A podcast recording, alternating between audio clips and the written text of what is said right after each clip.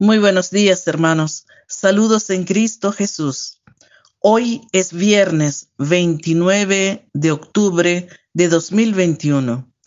La palabra de hoy es del Evangelio según San Lucas, capítulo 14, versículos del 1 al 6.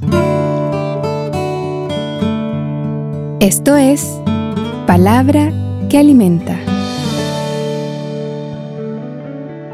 Y sucedió que habiendo ido en sábado a casa de uno de los jefes de los fariseos para comer, ellos le estaban observando. Había allí delante de él un hombre hidrópico. Entonces preguntó Jesús a los legistas y a los fariseos, ¿es lícito curar en sábado o no? Pero ellos se callaron. Entonces le tomó, le curó y le despidió. Y a ellos les dijo, ¿A quiénes de vosotros se le cae un hijo o un buey a un pozo en día de sábado y no lo saca al momento? Y no pudieron replicar a esto. Palabra del Señor.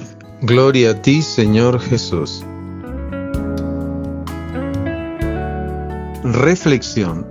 Hoy el Evangelio nos trae un pasaje cargado de una fuerte enseñanza.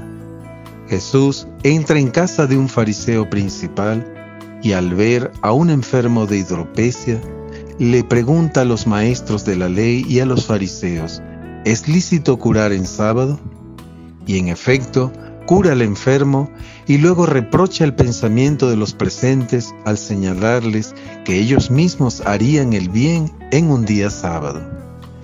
El sábado, conocido desde la antigüedad como el Sabbat, corresponde al día de descanso del Señor.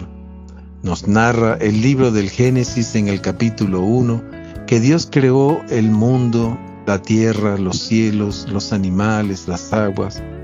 Hizo la creación entera y al hombre al sexto día lo creó y lo hizo a su imagen y semejanza. Y viendo que todo era bueno, descansó.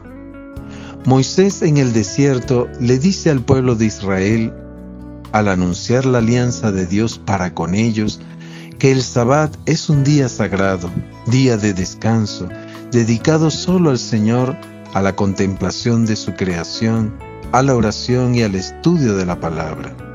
En el Nuevo Testamento, durante la vida pública de Jesús y durante su predicación, siempre nos insistía amar al prójimo. La escritura, por medio de los profetas, nos recuerda que Dios no quiere sacrificios de animales, bueyes y toros, sino un corazón contrito y humillado.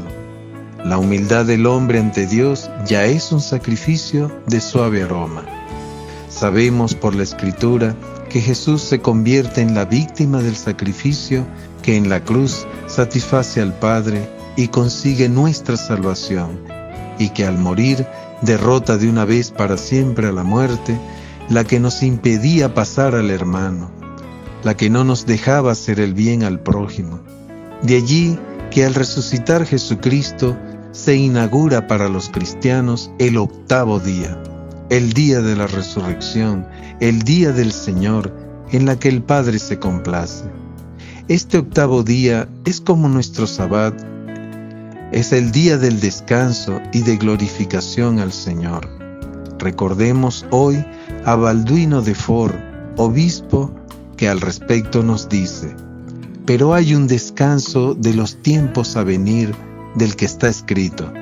Dichosos desde ahora los muertos que mueren en el Señor.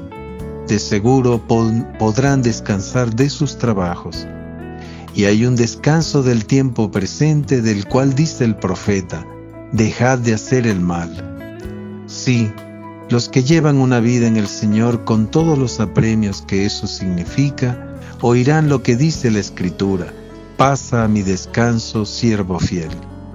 Hay seis días en que se puede trabajar, luego viene el sábado.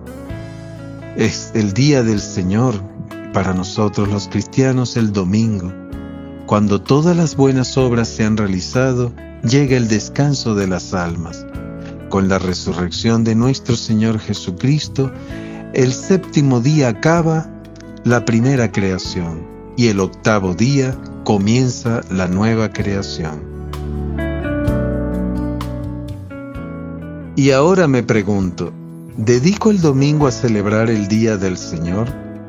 ¿Alabo y bendigo a Dios por la gracia del descanso? Las buenas obras me llevan al descanso eterno con el Señor. ¿Qué hago al respecto? Oh Señor Dios nuestro, qué admirable es tu nombre en toda la creación. Nos has creado y has querido que nos unamos a tu descanso, honrándote y alabándote. Te pedimos, Señor, que nos ilumines en nuestro caminar en esta vida para que solo hagamos las obras que nos llevan a descansar en ti. Hoy ofrezco practicar la caridad Hermanos, que el Señor nos conceda hoy una feliz jornada en la que podamos contemplarle en nuestro prójimo. Esto es Palabra que Alimenta, producido por Canción Nueva Chile